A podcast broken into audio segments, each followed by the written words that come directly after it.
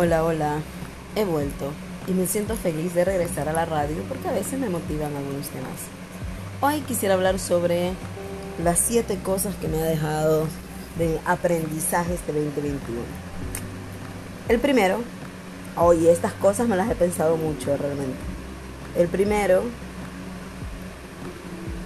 tiene que ver con cuidar tus proyectos, darles el amor y el valor necesario no pensar en que dejar a otra persona a cargo se puede hacerlo y que lo va a hacer igual o mejor que tú. El segundo tiene que ser con aprovechar el tiempo con tus seres queridos. Al final del día la muerte llega en cualquier momento. El tercero, recuerda que tú eres prioridad. Nada de darle prioridad a las cosas, a otras personas y dejarte a ti hacia un lado.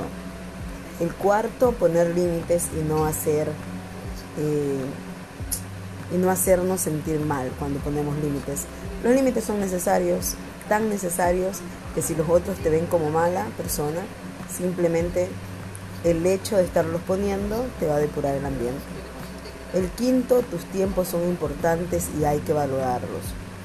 El sexto, las distancias son saludables. Nada ni nadie puede sostener tu paz.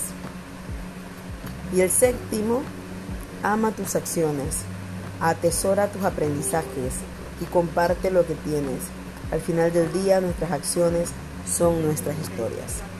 Y así, con eso yo le digo chao, chao 2021.